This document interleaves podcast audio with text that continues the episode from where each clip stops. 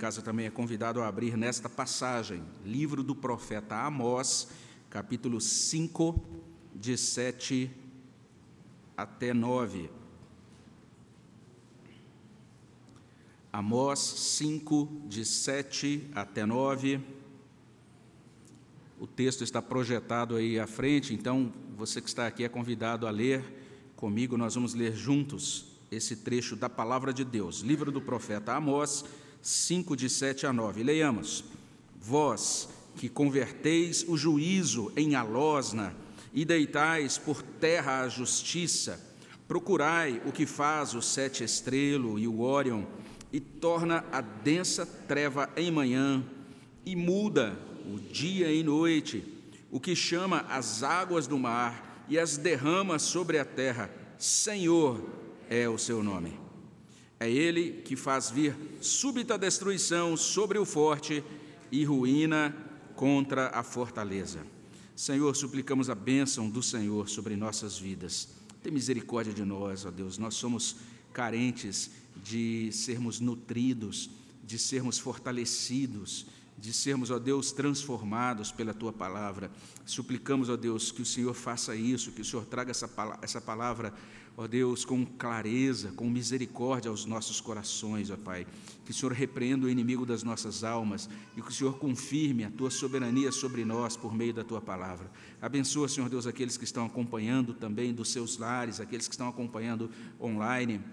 Abençoa os nossos visitantes, derrama tua graça sobre todos os que estão reunidos aqui nesta noite. É o que pedimos no nome de Jesus. Amém, Senhor Deus. Eu já mencionei rapidamente aqui em outra mensagem, mas uma coisa difícil era ser profeta nos tempos bíblicos. Um profeta dos, daquele tempo da palavra de Deus, o tempo da Bíblia, era primordialmente um mensageiro de Deus. A finalidade do profeta era basicamente transmitir o que Deus revelou fielmente e completamente. Ou seja, não, não, ele não podia em nenhum momento dizer: Ah, essa parte aqui eu não vou falar, essa parte aqui eu vou guardar para mim, isso aqui eu acho que não vai cair bem, não é? Ele tinha que fazer isso, ele tinha que falar a palavra de Deus completamente, transmitir todo o conselho de Deus, ainda que isso gerasse desconforto nos ouvintes ou no próprio profeta. Ele tinha que proceder dessa maneira. Um profeta bíblico era sempre sincero ele chamava a atenção para aquelas coisas que são muito óbvias, mas que as pessoas engenhosamente torcem, ou às vezes simplesmente, descaradamente negam e rejeitam. Aquelas coisas que Deus traz para nós, a gente diz: ah, esse negócio aí eu acho que eu vou fazer uma pequena modificação para se ajustar ao meu estilo de vida ou aquilo que eu penso. O profeta realmente tinha que trazer essa palavra com muita firmeza clareza, infalibilidade. E por fim, o profeta bíblico se metia na vida dos seus ouvintes sem pedir licença. Olha só. Então, imagine você ali, quem sabe, na praça de Samaria, e ali saiu para fazer uma compra no mercado, ir até o shopping de Samaria, e quando vai passando lá na praça de alimentação, o indivíduo se levanta e começa a falar um monte de coisas, e você nota que ele está falando sobre a sua vida. Você fala, que coisa doida é essa? Essa pessoa que, de certa forma, se intrometendo nas minhas questões, nas minhas escolhas, é, naquilo, no modo como eu vivo, no modo como eu sou, de certa forma, assim. Isso era assim porque, para o profeta, a verdade sobre a condição, bem como o tratamento e também o remédio para a cura do seu ouvinte, era muito mais importante do que conquistar a amizade desse ouvinte. Mesmo que talvez o ouvinte ficasse zangado com o profeta ou rompesse relações com o profeta, mas ele entendia: eu tenho que dizer o que é necessário para, ele, para que ele entenda como ele está, a situação dele, para que ele tenha o diagnóstico correto e para que ele saiba a cura que Deus está oferecendo por meio da sua graça e da sua palavra. Então era assim que os profetas funcionavam, não é? E, o profeta fazia, ele agia dessa maneira, porque ele agia debaixo da unção de Deus e sob o comando de Deus. Então ele não era uma pessoa qualquer, não era alguém que simplesmente dizia: Acordei hoje animado, acho que eu vou escrever umas coisas aqui, depois vou preparar um discurso e vou proferir esse discurso diante das pessoas. Não era assim que funcionava. A revelação vinha até ele e ele, como emissário de Deus, tinha que fazer isso. Amós, de certa maneira, é, explica isso no capítulo 3. Se você der uma conferida, Amós 3, 7, 8, você vai encontrar assim: certamente o Senhor Deus não fará coisa alguma sem primeiro revelar o seu segredo aos seus servos, os profetas. E adiante ele diz: rugiu o leão, quem não temerá? Falou o Senhor Deus, quem não profetizará? Então, quando Deus falava ao profeta, ele tinha que profetizar, ele tinha que levar adiante aquela mensagem do Senhor. E por conta disso, o profeta dos tempos da Bíblia, pelo menos ordinariamente, tem algumas poucas exceções, né? Mas pelo menos ordinariamente, o profeta sofria um bocado. A gente vai ler sobre a própria experiência de Amós, quando a gente chegar lá no capítulo 7, de 10 a 17. Se Deus permitir, a gente vai fazer isso, mas por hora basta a gente saber o seguinte: as palavras que a gente terminou de ler aqui em Amós 5, de 7 a 9, são verdadeiras mesmo sendo indigestas, essas palavras são medicinais, assim como uma erva que ele vai citar aqui nessa mensagem, não é? Amós 5, de 7 a 9, contém o convite a uma tripla consideração. Nós, de fato, precisamos parar, nós precisamos nos concentrar na verdade de Deus, porque pela boca de Amós, Deus informa que nós temos de considerar três coisas. A primeira delas, a vilania dos nossos pecados, verso 7. A segunda delas, o poder criador, providencial e transformador de Deus, verso 8. A terceira, o poder destruidor de Deus, verso 9. Simples e desconfortável assim. Ou seja, aqui em Amós 5, especialmente já a partir do verso 7, Deus está clamando: considerem a vilania dos seus pecados. E aí você fala, que palavra bonita, nunca tinha ouvido falar vilania, o que é isso? Vamos tentar entender isso melhor, não é? Mas eu não sei se você prestou atenção nisso, será que a gente está atento para esse modo como Deus descreve o povo de Israel? Ele não está descrevendo qualquer nação, ele não está falando dos pagãos, não está falando é, do pessoal atual que vive no mundo, que não quer nem saber da religião cristã, nada disso. Está falando do povo de Israel, no verso 7. Ele começa dizendo assim: Vós que converteis o juízo em alosna e deitais por terra a justiça. Então, de acordo com esse profeta, Israel estava torcendo as coisas. De acordo com esse profeta, o povo dele, o povo que deveria ser o povo da aliança, estava convertendo o juízo em alosna. E aqui a palavra juízo é uma palavra digna de nota, porque tem a ver com julgamento, decisão. Não é uma ideia abstrata de justiça, mas é principalmente a capacidade de você chegar a uma averiguação, de você fazer um juízo de valor, vamos dizer assim, de você poder dizer isso é certo, isso é errado, e você decidir-se em favor do que é certo, ao invés de em favor do que é errado. É nesses termos que a NVI traduz assim: vocês estão transformando o direito, essa é a tradução da NVI. E é por isso que alguns intérpretes enxergam nessa passagem uma referência aos líderes das nações, às pessoas influentes da nação, melhor dizendo, e provavelmente aos magistrados de Israel que se tornaram corruptos. Isso realmente é digno de crédito, especialmente se você olha aqui para o verso 12. Dá uma olhadinha lá, Amós 5,12. Lá você vai encontrar essa expressão: afligis o justo e tomais suborno. Olha só que interessante, a ideia de suborno. Então, alguns até cogitam disso. As autoridades aceitavam o suborno e, a partir daquilo, da propina que recebiam, do suborno que recebiam, elas mudavam as suas decisões, os magistrados mudavam as suas sentenças em favor dos poderosos. E a gente vai meditar sobre o verso 12 em outra ocasião, se Deus permitir. Mas o fato é que a gente pode enxergar no verso 7 uma referência muito específica aos juízes mas a gente tem que ser honesto e dizer que, na verdade, nos termos do texto original, isso também pode ter uma aplicação mais ampla, não apenas falando dos juízes ou dos magistrados, mas isso pode estar descrevendo o estado geral da nação. É como se Amós estivesse dizendo o seguinte: está tudo torto, está tudo invertido na nação. Vocês perderam o discernimento do que é certo. Vocês estão demonstrando uma deterioração moral, espiritual profunda. Então é mais ou menos isso que nós temos diante de nós. E o juízo, que devia ser doce, foi convertido em alosna. Se você não sabe o que é alosna, alosna é uma plantinha amarga de dar dó. Eu digo isso porque eu, eu sei muito bem por experiência própria. É, qualquer coisa que eu sentisse diferente na barriga, minha mãe me dava um copão com água e alosna que ela amassava assim. Toma alosna. Eu acho que ela achava que a alosna curava qualquer coisa, né? Então, o negócio era isso mesmo, eu tomava aquele negócio e passava. Acho que eu imaginava, gente, esse negócio é tão poderoso, é tão amargo que nem a dor aguenta o amargor desse treco e vai embora. Né? Então a gente melhorava rapidinho com a, rapidinho com a tal da alosna. Essa palavra que é traduzida por alosna, aqui na nossa revista atualizada ou na revista corrigida, é traduzida como veneno na nova Almeida atualizada ou na Bíblia de Jerusalém. A NVI, a King James atualizada, é, traduzem assim: vocês converteram o juízo em absinto. É assim que consta, ou em amargura, é assim que consta nessas traduções e também na ISV. Então Amós, ele está usando um termo aqui que descreve uma planta de sabor amargo que simbolizava amargura, que simbolizava tristeza. E a gente está bem sincronizado. Eu falei, coloque um efeito especial lá quando eu mencionar a palavra amargura e tristeza. Parabéns, gente, parabéns. Então, veja só, é sobre isso que Amós está falando.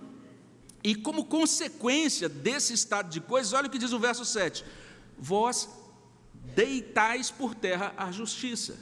Literalmente é como se o povo estivesse passando uma rasteira na justiça, a justiça estava sendo derrubada pelo povo de Israel. Ela estava sendo lançada por terra, ou como dizem outras traduções, a justiça está sendo atirada no chão, ou como diz a paráfrase, a mensagem, a justiça está sendo arrastada na lama por vocês. É o que vocês estão fazendo com a justiça.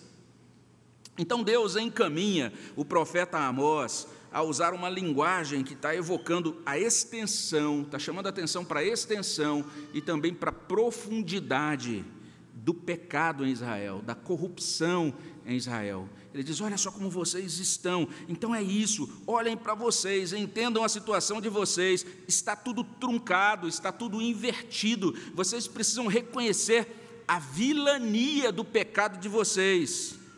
E vocês precisam entender que tudo ficou truncado, tudo ficou invertido por vocês, porque no fundo tudo está truncado e tudo está invertido em vocês. Então existia um estado de coração que produzia uma prática de inversão da justiça.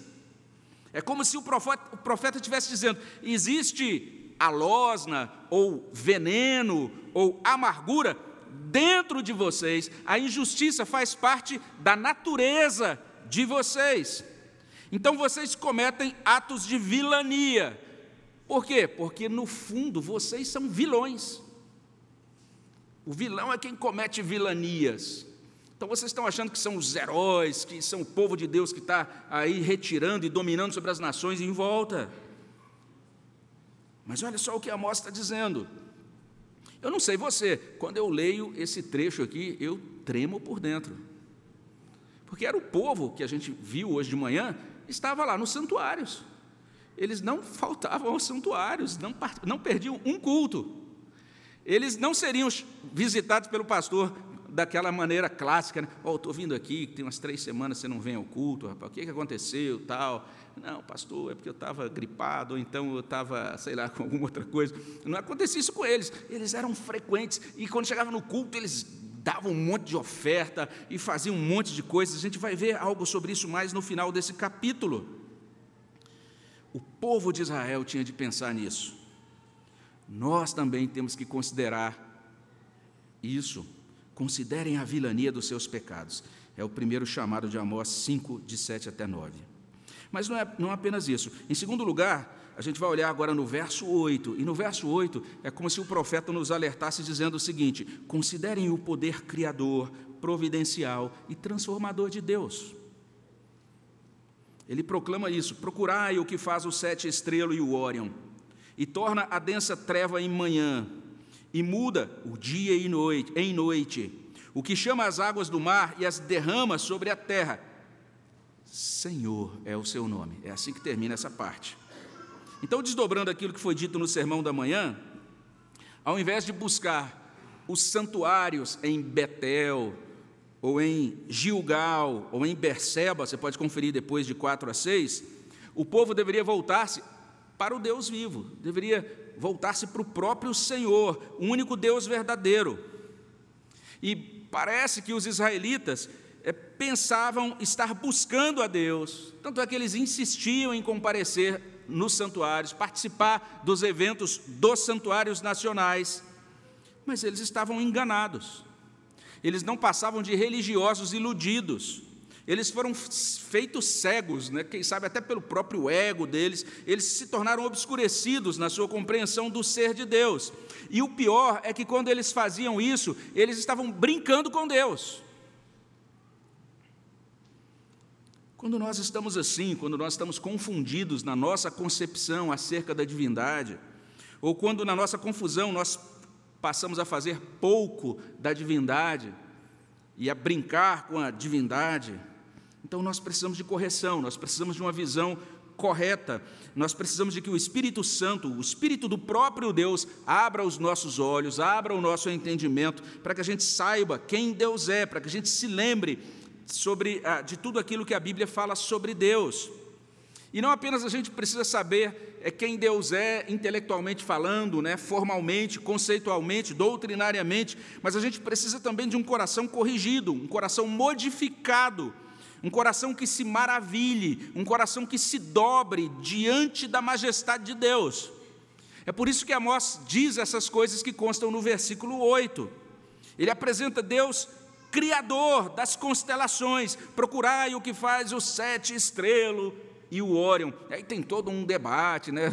Vai ler os comentários. Tem gente que diz: ah, Amós está dizendo isso porque ele era um pastor, conhecia muitas estrelas, né? Quando estava conduzindo o rebanho e era guiado pelas estrelas. Outros estudiosos vão dizer: Amós está dizendo isso, mas é impressionante que ele não conhecia nada sobre as estrelas, era um reles pastor sem instrução. Então ficam apegados ao conhecimento de Amós acerca das constelações, mas a ênfase não é essa. O ponto de Amós é: olhem para Deus, ele criou todas as coisas, ele criou o universo, ele criou as constelações. É isso que Amós está enfatizando aqui. E ele apresenta um Deus transbordante de poder providencial, poder transformador. Diz o texto: ele torna a densa treva em manhã, ele muda o dia em noite, ou como diz outra tradução, a NVI, ele faz da escuridão a alvorada, o que chama as águas do mar e as derrama, ou as espalha, como dizem outras traduções, sobre a terra. É bem interessante essa apresentação que Amós faz de Deus. Um Deus cheio de poder, que a gente pode chamar de poder providencial. O poder providencial é esse poder de Deus em governar a criação, Deus está presente na criação. O Salmo 104 vai dizer, inclusive, isso, que quando a gente vê uma mudança de estação, né, e a gente percebe agora que o inverno cedeu espaço agora para uma outra estação, onde os, os, os, rios agora começam a voltar, a retomar, retomar o seu curso, e os animais agora encontram agora o seu sustento. É, isso é literalmente o Espírito Santo renovando a face da terra, Deus mostrando que Ele é o Senhor da providência o fato do homem poder trabalhar e voltar do seu trabalho, o fato do homem poder se alegrar com o vinho e também com o pão, todas essas coisas, de acordo com o Salmo 104, tudo isso é fruto, é resultado do poder providencial de Deus. Existe um Deus que governa a criação com a sua providência. Paulo se referiu a esse Deus quando pregou aos atenienses. Ele diz: Deus não está longe de vocês, nele nós existimos, nós, ele está próximo de nós, é ele quem nos sustenta. É um Deus da providência que soberanamente dirige cada detalhe cada ocorrência da criação, cada mudança de estação, se chove mais, se chove menos, se faz mais frio ou se faz menos frio, ainda que a gente tenha todas as explicações científicas que aí os especialistas em meteorologia podem é, nos ajudar a compreender melhor, mas biblicamente nós temos essa revelação de Deus que diz: Deus está por detrás, está sobre todos os eventos da história, é o Deus da providência e é o Deus da transformação. Veja só, ele torna, ele muda, ele chama, ele derrama. Veja os verbos aí no verso 8. É o Deus que está agindo dentro da história e ele tem o poder de mudar todas as coisas. Assim como ele muda, por exemplo, das trevas para o dia, ele dirige esse processo. É o Deus que tem o poder de mudar tudo e todos, conforme o seu poder soberano, conforme o seu decreto soberano. Amós está apresentando esse Deus, e ele termina afirmando: esse Deus é o Senhor dos pactos, é o Deus das alianças, porque o verso 8 termina assim: Senhor é o seu nome. E se você der uma olhada, a gente tem explicado isso já em outros sermões de Amós, você vai verificar lá que a palavra Senhor, nesse finalzinho do verso 8, aparece toda em caixa alta, né, ou versalete, dependendo aí da sua versão de Bíblia. Toda vez que você encontra Senhor, assim, tudo em maiúsculo, nós estamos diante de um nome especial de Deus. É o mesmo nome que Deus revelou a Moisés, eu já expliquei isso também lá em Êxodo 3, 13 e 14, quando ele diz: Eu sou o que sou. É um nome impronunciável, porque quando a gente tenta pronunciar, a gente nunca chega a uma pronúncia que é irrefutável. Mesmo assim, alguns tentam pronunciar como Javé, ou Yahweh, ou Iavé, ou Jeová. Mas, enfim, o, o grande fato é esse: é que é o nome do Deus que ouviu o gemido do seu povo que desceu a fim de livrar o povo e firmar uma aliança com o povo. Você pode conferir em Êxodo 3, de 7 até 10. O Deus da aliança o Criador, o Senhor da providência, o Deus que tem poder de transformar todas as coisas, o Deus dos pactos. Dito de outro modo, Amós apresenta o único e grande Deus verdadeiro. Por que, que ele fez isso? Por que, que ele traz essa palavra no verso 8? Depois de dizer: vocês estão torcendo tudo, vocês são vilões. Agora ele diz: e agora olhem para Deus, Entendam quem são vocês e agora entendam quem é Deus. Um servo de Deus que viveu no século XVI escreveu o seguinte: Nós sabemos como os hipócritas descuidadamente brincam com Deus, como se lidassem com uma criança, pois imaginam um Deus de acordo com a sua própria imaginação Sim, os hipócritas o transformam sempre que querem e pensam que ele, ou seja, esse Deus inventado, se deleita com ninharias frívolas. Por isso é que a maneira de pacificar Deus é para eles tão fácil. Quando de várias maneiras provocam a ira de Deus, há uma pequena expiação pronta e eles pensam que é uma satisfação para Deus. Como os hipócritas imaginam que Deus é semelhante a um ídolo morto, esta é a razão pela qual o profeta, para banir essas ilusões, mostra que a natureza de Deus é muito diferente. Que tipo de ser, ele diz, você acha que Deus é? Vocês trazem suas expiações inúteis e frívolas, como se Deus estivesse satisfeito com essas ninharinhas, como se ele fosse uma criança ou uma mulher tola. Mas Deus é aquele que faz as Pleiades e o Órion, que transforma a escuridão em manhã, que transforma o dia em noite, que derrama sobre a terra as águas do mar. Então, trocando em miúdos, considerem o ser de Deus. Entendam quem é Deus, considerem o poder criador, providencial, transformador de Deus. A segunda consideração a que nós somos chamados em Amós 5, de 7 até 9. E por fim, em terceiro e último lugar, considerem o poder destruidor de Deus. É o que está no verso 9, olha lá. É Ele que faz vir súbita destruição sobre o forte e ruína contra a fortaleza. Preste atenção nisso. Deus cria, Deus governa, Deus transforma e Deus também destrói. Ele não é esse ser descrito aí, talvez nas séries que você assiste, né? ou quem sabe nos livros ou nas redes sociais. Né? Esse ser bonachão, descendente, uma espécie de Papai Noel que habita nos céus e que vai só fazendo coisas boas. Ele é poderoso para edificar, mas também ele é poderoso para derribar. Então nós temos esse profeta que está afirmando isso. Não pensem que vocês estão seguros em suas fortalezas. Não pensem que vocês estão seguros baseados no contingente e na força dos seus exércitos. Essa é a situação descrita aqui nessa, nesse ensino do profeta Amós. Não pensem que vocês estão seguros em sua religiosidade, porque vocês estão participando de rituais lá em Betel, em Gilgal ou em Berseba. O profeta está dizendo literalmente isso: a destruição que Deus vai encaminhar será muito repentina. A fortaleza vai ruir, é o que ele diz. Ele faz vir súbita destruição sobre o forte e ruína contra a fortaleza. E a gente precisa admitir, não sei se é o seu caso, talvez você seja uma exceção a isso, não é?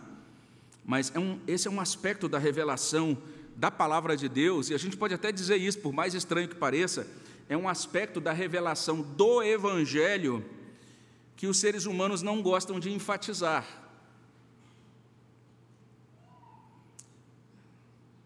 Sendo honestos, esse é um aspecto do ser de Deus que o nosso coração, naturalmente, ele não gosta de salientar.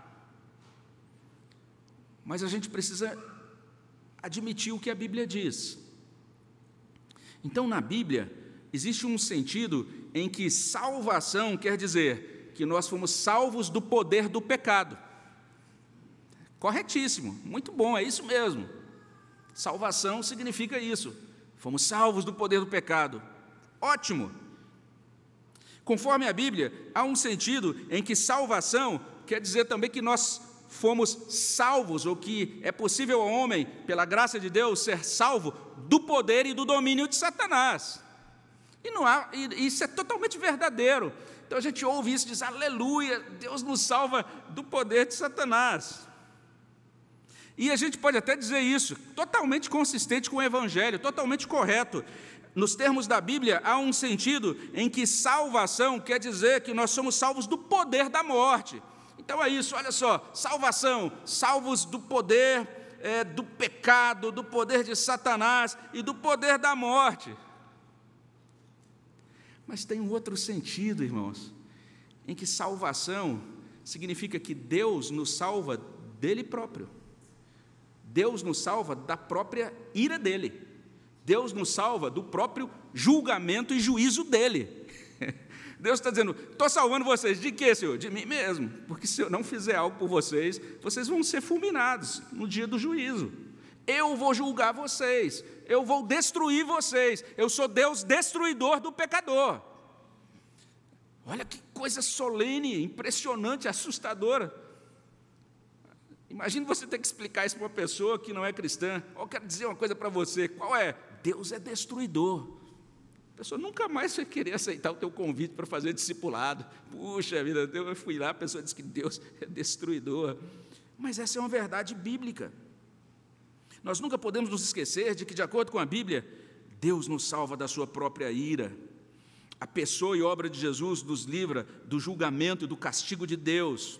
Os profetas enfatizam isso. Há muitos anos atrás, em 2011 ou 2012, eu preguei sobre o livro de Sofonias. O primeiro sermão, o título era bem interessante, era Deus consumirá porque é assim que começa o, livro de Sofonias. Começa assim, se você der uma olhadinha lá nos versos iniciais, quantas vezes aparecem os verbos consumir ou exterminar. Veja só, de fato, estou lendo agora Sofonias 1, de 2 até 6. Olha como começa o profeta: De fato consumirei todas as coisas sobre a face da terra, diz o Senhor. Consumirei os homens e os animais, Consumirei as aves do céu e os peixes do mar, e as ofensas com os perversos, e exterminarei os homens de sobre a face da terra, diz o Senhor. Estenderei a mão contra Judá e contra todos os habitantes de Jerusalém. Exterminarei deste lugar o resto de Baal, o nome dos ministrantes dos ídolos e seus sacerdotes, os que sobre os eirados adoram o exército do céu, e os que adoram ao Senhor e juram por ele e também por Milcom, os que deixam de seguir ao Senhor e os que não buscam o Senhor, nem perguntam por ele. Vou consumir tudo, vou exterminar tudo. O apóstolo Paulo diz a mesma coisa. Ele usa outras palavras, mas você pode conferir, Romanos 1,18. A ira de Deus se revela do céu contra toda a impiedade e perversão dos homens que fazem o quê? Os homens que detêm a verdade pela injustiça. Ou seja, aqueles homens que, nas palavras de Amós, convertiam o juiz em alós, né? A ira de Deus vai tratar com esses homens. Então considerem o poder destruidor de Deus. É o último chamado de Amós 5, 7 a 9. E daqui a gente pode começar a concluir. Primeiro, repassando então esses três chamados de Amós 5, 7 a 9, quais sejam: considerem a vilania dos seus pecados, considerem o poder criador, providencial e transformador de, transformador de Deus, e considerem o poder destruidor de Deus. A gente pode dizer, a partir desse ponto, que quando a gente lê e entende essa profecia de Amós, o livro do profeta Amós pulveriza qualquer possibilidade da gente se afirmar ou a gente se posicionar com orgulho diante de Deus. Não há espaço para soberba humana, é o que diz o livro do profeta Amós. Você já deve ter ouvido isso, né? Algum, talvez essa afirmação, não sei, mas é provável que tenha ouvido. Ah, a Bíblia é como um espelho. Realmente, o próprio apóstolo Paulo vai falar um pouco sobre isso também. E realmente a Bíblia ela tem essa função, a função de espelho. O espelho é muito joia, né? Você já viu aquela situação? Você está naquele evento ali com os amigos e conversando, e você está todo feliz, abafando. Fala, ah, só um instantinho, eu vou no banheiro. Aí você se olha no espelho e, sei lá, tem lá um, um negócio do seu dente aqui. um pedaço de rúcula no dente da frente. Oh, meu Deus! Ainda tirei uma selfie e não tinha visto esse negócio aqui no meu dente. Que constrangedor, né? Então o espelho é muito útil para isso. Antes de tirar a selfie, fala, só um minutinho antes da selfie, vai lá e dê uma olhadinha no espelho. O espelho mostra como é que nós estamos, aquilo que precisa ser ajustado lá para a selfie. Do ponto de vista espiritual, o espelho está dizendo também aquilo que precisa ser ajustado para a gente estar diante de Deus, para a gente estar naquela reunião, naquele banquete maravilhoso celestial que vai acontecer. A gente precisa, não pode chegar lá de qualquer jeito. Então a Bíblia está chamando a nossa atenção para isso. A Bíblia vai falar sobre, sobre isso também nos Dez Mandamentos. Os Dez Mandamentos, de certa forma, são ali constituídos de duas tábuas, né? Uma primeira parte dos Dez Mandamentos, os deveres para com Deus. Deus falou sobre esses deveres lá nos versos 4 a 6. Ele diz: Olha, vocês têm que prestar um culto agradável a mim. São os primeiros quatro mandamentos. Considerar quem eu sou e prestar o culto devido. Mas a Bíblia também tem a segunda tábua da lei, os deveres para com o próximo. E é interessante o que Calvino diz sobre isso, ele diz assim: ele repreende Israel por sua conduta perversa e desonesta para com os homens. Porque quando você olha essa palavra inicial, vocês convertem o juiz em alosna e deitam por terra a justiça, você vai perceber que todo o contexto, esse contexto agora, a partir desse ponto, melhor dizendo, ele está falando sobre os, as chamadas os chamados deveres sociais, sobre a justiça social. Você vai perceber no verso 11, por exemplo, visto que pisais o pobre, dele exigis tributo de trigo. Olha só o que diz, mais adiante você vai encontrar no verso, no verso 12: afligis o justo, tomais suborno, rejeitais os necessitados na porta. O que a Bíblia está dizendo, do início ao fim, é que nós transgredimos a primeira tábua da lei, e nós transgredimos a segunda tábua também. O que a Bíblia está dizendo é: entenda a vilania do seu coração, do seu pecado. Nós somos pecadores diante desse Deus.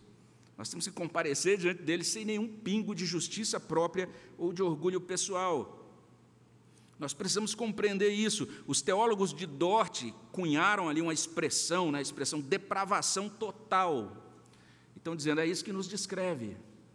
Nós fomos afetados pela queda de forma profunda, não é algo superficial. Nós não somos meio caídos, nós somos absolutamente caídos, totalmente depravados por causa da queda. Não é sem razão que o apóstolo Paulo diz: Ele vos deu vida, está lá em Efésios 2, 1 a 3, estando vós mortos nos vossos delitos e pecados. Essa é a nossa condição, mortos. Não é sem razão que Paulo fala também em Efésios 2, ele diz lá no verso 2: Nos quais andastes outrora, segundo o curso desse mundo, ou seja, escravos do mundo, segundo o príncipe da potestade do ar, do espírito que agora atua nos filhos da desobediência, ou seja, escravos de Satanás, entre os quais também todos nós andamos outrora, segundo as inclinações da nossa carne, fazendo a vontade da carne e dos pensamentos, escravos dos nossos próprios desejos, escravos da carne, e, consequentemente, éramos por natureza o quê? Filhos da ira. Essa é a condição nossa.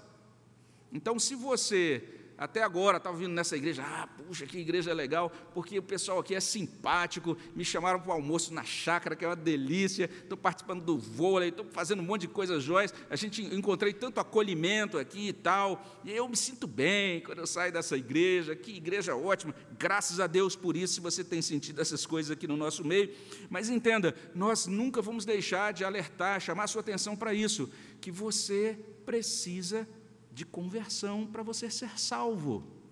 Você nasce, você está naturalmente distante de Deus. Essa é a nossa condição. É nesses termos, então, que, em segundo lugar, em termos de aplicação, essa profecia de Amós nos convoca para olharmos para a graça de Deus em Cristo.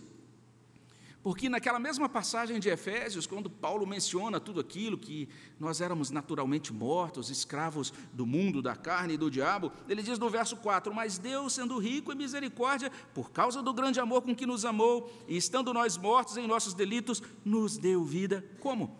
Juntamente com Cristo, pela graça sois salvos. Olha só, Efésios capítulo 2, versos 4 e 5. No verso 8 ele enfatiza: porque pela graça sois salvos, mediante a fé, isso não vem de vós, é dom de Deus, não de obras, para que ninguém se glorie. Então, esta é a verdade da palavra de Deus que nos alcança. Ela é, de certa forma, é, salientada, ela se destaca aqui quando nós olhamos para essa, essa revelação de Amós. Ele está dizendo para Israel, dizendo, vocês não têm esperança se continuarem confiando em si mesmos se começarem, continuarem pensando que Deus vai salvar vocês porque vocês, vocês cumprem os rituais em Betel, em Gilgal ou em Betesda. Eu me lembro de uma situação que um diácono da igreja, onde eu pastoreei lá no Distrito Federal, ele disse, pastor, o senhor pode visitar uma irmã minha, ela está passando mal, está muito uma situação frágil, com câncer, e o senhor poderia ir lá fazer uma visita? Eu falei, não, vou lá, tranquilo, marquei e fui até essa pessoa, e cheguei lá, essa irmã conversando comigo, e aí eu notei que ela estava bastante fragilizada mesmo. Toda hora ela parava e, só um instantinho, alguém tinha que trazer uma bacia para ela vomitar. Eu notei que o estado dela realmente estava grave. E aí, e aí, conversando também, ela já se identificou como evangélica, falou lá a denominação dela, tudo mais. Né? Então, ali eu conversando, chamando ela de irmã e tal. E aí, quando eu vi que ela estava naquele estado bem frágil, eu falei, não tem jeito, gente, eu tenho que tocar no assunto. Né? Falei, escuta, eu queria saber de você, ouvir de você, minha irmã, o seguinte: se Deus chamar você hoje, você tem certeza da sua salvação? Aí ela parou assim e falou, pastor, eu não sei, porque tem tantos meses que eu estou hospitalizada aqui, que já tem uns três ou quatro meses que eu não estou podendo entregar meu dízimo. Aí eu perguntei para ela: Você acha que você é salva por causa do dízimo? e ela então ficou assim. Eu fui e apresentei Cristo para ela. Aí no final daquele momento, ela entregou a vida dela a Cristo. E aí, a gente orou juntos. Eu entrei no carro, fui para casa. Quando eu cheguei em casa, recebi o telefonema. Era aquele diácono dizendo: Pastor, minha irmã terminou de falecer. O senhor pode fazer o sepultamento dela, que eu liguei para a igreja dela também, não tem nenhum pastor disponível para fazer o sepultamento. Eu falei, ok, vamos lá, vou fazer isso. Eu fiquei pensando, que raio de igreja evangélica é essa? Que a pessoa está lá há três anos, ouviu tudo sobre dízimo, não ouviu nada sobre Jesus. Então, que coisa triste se você for escolado em diversos tópicos da religião, mas você ainda não for trazido a uma comunhão viva com Deus por meio de Jesus. Nós cantamos um hino aqui que expressa isso muito bem, né? Eu, perdido pecador, longe do meu Jesus, me encontrava sem vigor, a perecer sem luz. Meu estado Cristo viu, dando-me a sua mão e salvar-me conseguiu da perdição. Essa é a experiência daqueles que conhecem a graça de Jesus. Tem essa mesma verdade expressa em uma sentença, em um coro de um cântico de Jorge Camargo, onde ele diz simplesmente isso: Eu sou pecador e Deus é amor. Então é, é importante a gente encontrar graça de Deus em Cristo. E isso nos encaminha para o título desse sermão: Transformação ou Destruição. É o que Amós está dizendo. Ele faz esses três movimentos. Veja só Percebam como vocês são pecadores. Primeiro movimento. Aí depois, segundo movimento. Ele diz: Olhem agora para Deus, Ele tem poder criador e transformador, mas Ele também tem poder destruidor terceiro movimento. Então o que Ele está fazendo aqui é muito simples, e aquilo que Ele fez com Israel, Ele também está fazendo conosco. É como se o próprio Amós estivesse aqui em pessoa, não é? É como se ele estivesse dizendo: clamemos por transformação, para que não sejamos incluídos entre os destinados para a destruição. Vamos orar ao nosso Deus. Senhor, abençoa os nossos corações, derrama graça sobre nós, nos ajude, ó Deus, a conhecê-lo, a amá-lo, a cultuá-lo em verdade. Ó Deus, nós oferecemos ao Senhor a nossa vida, suplicamos a tua graça sobre nós e pedimos que o Senhor visite o nosso coração com a tua misericórdia e que o Senhor nos alcance e nos traga, Senhor Deus, para uma vida de comunhão contigo, e que o Senhor restaure, ó Deus, aqueles que estão distantes, que o Senhor anime aqueles que estão desanimados, e que nós possamos, ó Deus, louvá-lo, comparecer para prestar o culto ao Senhor, não como uma cerimônia vazia, como um mero, um mero cerimonial, mas que seja de fato, ó Deus, uma expressão, um culto em espírito e em verdade ao Senhor, que traga glória para o teu nome e que traga bênção para a nossa vida. É o que pedimos no nome de Jesus. Amém. Vamos responder ao nosso Senhor com adoração nesse momento.